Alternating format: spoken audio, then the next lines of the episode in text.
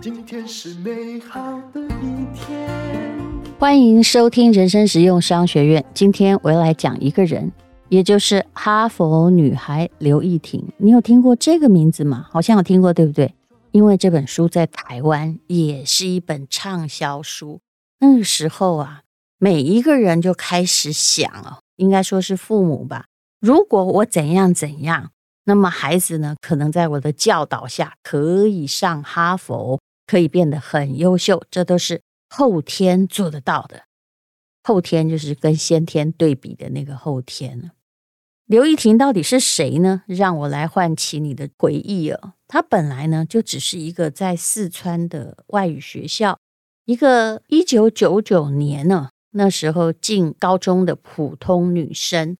她呢平时刻苦学习，成绩优异啊。但是也没有优秀到像天才儿童。但是啊，他在考大学之前申请了很多所的美国名校。在一九九九年的四月的时候，他就陆续收到了四所名校的录取通知单。我想大陆说是一九九九年那一届，意思是一九九九年毕业的那一届，不是入学的。我刚刚讲错了。里面呢，这四所学校就包括名校哈佛跟哥伦比亚，而且还是全额奖学金啊！哇，那时候啊还没有电脑呢，很多人还没有。他竟然呢就已经靠自己申请上了全额奖学金，是不是天才呢？于是大家就争相采访，在大陆很红，也红到台湾来了。台湾有出这本书，很多人就开始充满了幻想。比如说，新手妈妈会问：怎么样对五个月大的儿子就开始进行早期的教育？那大学生们也想念哈佛，就说怎么样学英文可以得到全额的奖学金啊？有人形容那时候全国父母眼中燃起了熊熊烈火，好像要把自己家里的小孩也都要培养上哈佛。刘亦婷的妈妈还有她的继父，那不是她的生父，是继父，就大受鼓舞，就决定把她的教孩子的经验倾囊相授，写了一本宝典，叫做《哈佛女孩的培养记》。听说这本书的销量当时在中国比《哈利波特》还高，销了两百八十万册，大家都想用这个方法来培养。我家的孩子应该会上哈佛。这个故事要说到刘亦婷的妈妈生她的时候，读了一本叫做《早期教育与天才》的书，于是她就打算要把自己的孩子教成天才。她就开始呢，每顿饭在那里算啊，含蔬菜多少啊，油脂多少啊，蛋白质多少啊。其实他中间的某些教育也不算有错，怎么说呢？他鼓励孩子多读书，接近大自然，要成为眼界宽广、意志坚定的人。那么继父也很好哦，跟妈妈一样，每天都跟着孩子谈心，鼓励他平等交流。你看到这里都没有错，对不对？为了要让女儿成为天才，这样当然也不够，他就采取了一些手段。这手段当然也有强制性的。那么他呢，会跟女儿一起看漫画哦，这也是尊重女儿的爱好，对不对？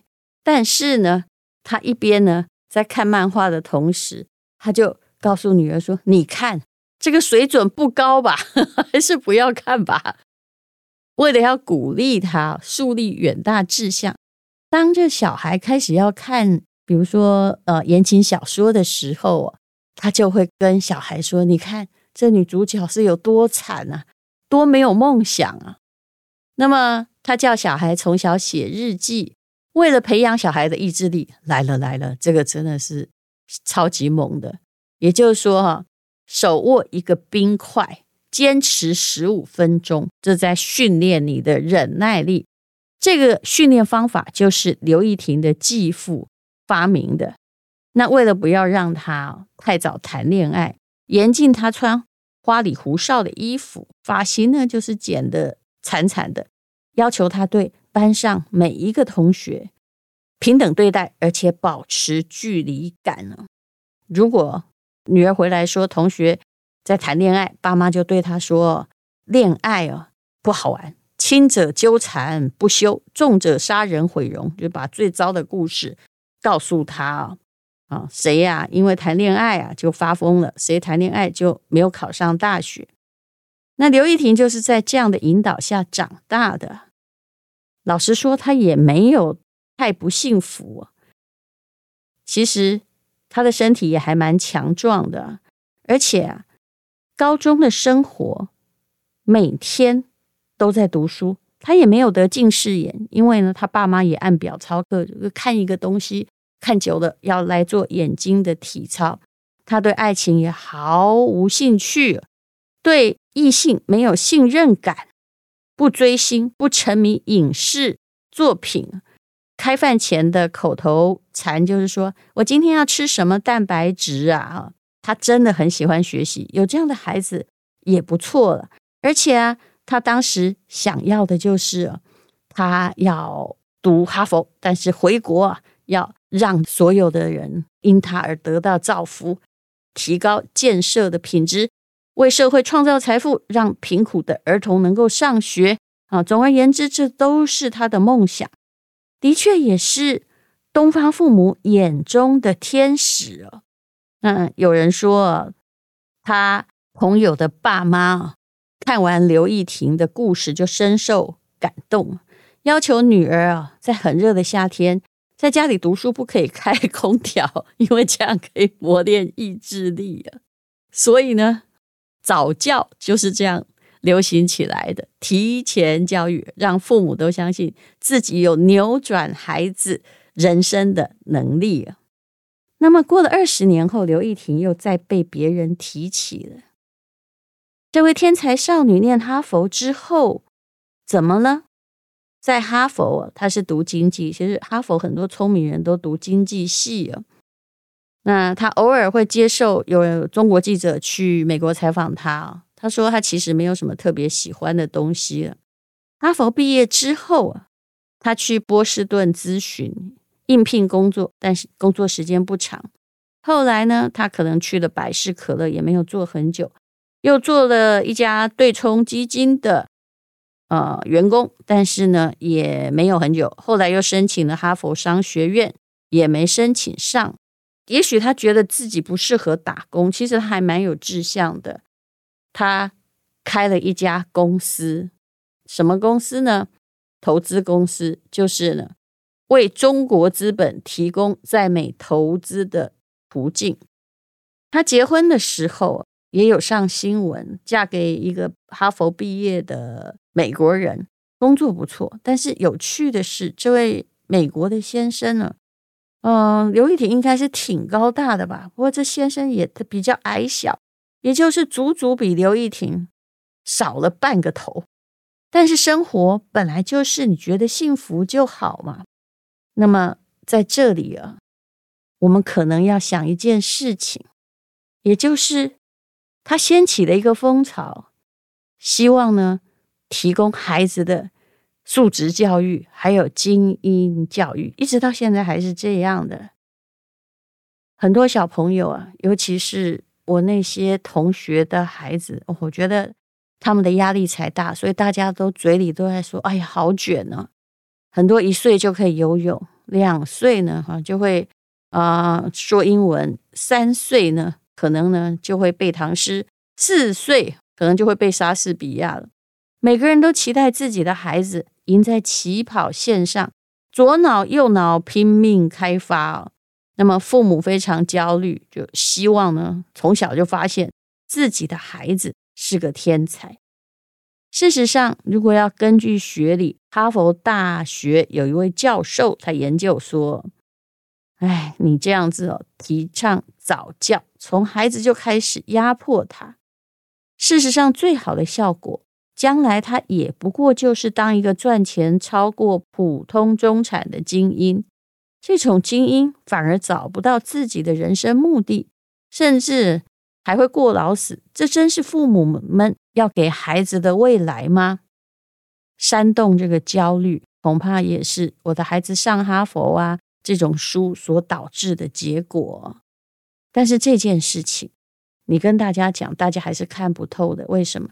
因为如果一个班级三十个孩子，二十九个爸妈都想让他当刘亦婷，那么不当的 下场也很悲凉，因为你跟别人比起来，实在是不能比呀、当然呢、当刘亦婷后来她变得平凡，也没什么太大的发挥了。我说真的，这也不错。因为呢，身为一个平凡人，人生也有它的意义。他的童年过得很严谨，放弃了一些，嗯，他爸妈觉得很无聊的快乐。但无论如何，也许他没有成为 somebody，可是他还是在过他的生活。他没有像我们之前讲的那些博士一样，就变成流浪汉，或者是精神出问题。他还是一个应该过得很平稳的中产阶级。其实有时候我一直觉得，好多人好焦虑，就是觉得自己可以一手塑造孩子的前途，孩子有什么成就都是他自己可以捏的。我特别反对这样子的想法。为什么？因为我很清楚，我不是爸妈捏出来的，已经很感谢他们提供一个。允许你在你没有办法赚钱的时候，愿意付钱让你读书的环境。但是无论如何，一个人的人生，还是你要对某件事情眼睛里要有火花，你要能够运用你的专长，而你的专长恐怕要跟世界上大部分人的专长不一样，这样才有真正的前途。还有，你要懂得生活，懂得生活的意思就是。你应该知道什么事情会让你快乐。你不需要去许很伟大的愿望，不需要永远在每个人眼里看你觉得你过得很好，因为人生不是建立在比较上的。不知道你想不想当哈佛女孩刘亦婷？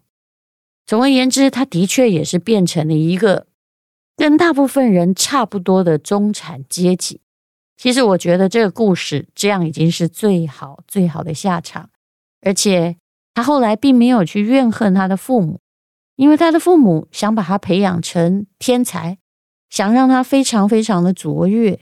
但无论如何，跟他之间的感情看起来也是亲切的。我是当然不想培养出什么哈佛的女孩了，但是呢，嗯，很多人很想。真的要好好提醒那些相信自己无所不能的父母。事实上，对于一个孩子来说，你愿意陪伴他、支持他，那才是他最大的保障，而不是那些我牺牲了自己的一切，就是要让你变得很有出息，然后只要一点不如人就焦虑的去补习。我们再怎么努力，也可能变成一个稍微好一点点的中产阶级。而人生的很多坎，不是出现在学历上的，是出现在你坚不坚强上。每个人有他的机运，我们呢，有时候要懂得如何去克服那些阴影，还有那些不知道在人生路上什么时候袭来的不幸。我还是觉得个性坚强，还有自己能够不断学习是重要的。而不是你念了哈佛，哈佛并没有保证每个人都有好前途啊。我之前的大学研究所同学也都毕业了吧？其实我自己统计过，真正觉得自己过得好的人，大概也跟我小学同学也差不多。不管是什么学校，跟别人比也没有用。你是不是在做你喜欢的事情？你是不是过着？虽然不是很完美，但是还可以接受的人生，你愿不愿意让自己每一天都活得有光彩？然后愿意走在自己的日子里面，还会脸上充满微笑？你是不是有所爱的人，所喜欢的事？这才是最重要的。谢谢你收听人生实用商学院。今天是勇敢的一天，没有什么能够将我为。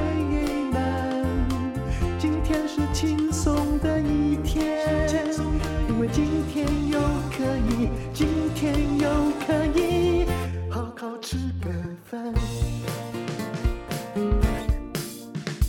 做我爱做的事，唱我爱唱的歌，吃我想吃的饭，简单过得简单。做我爱做的事，唱我爱唱的歌，吃我想吃的饭，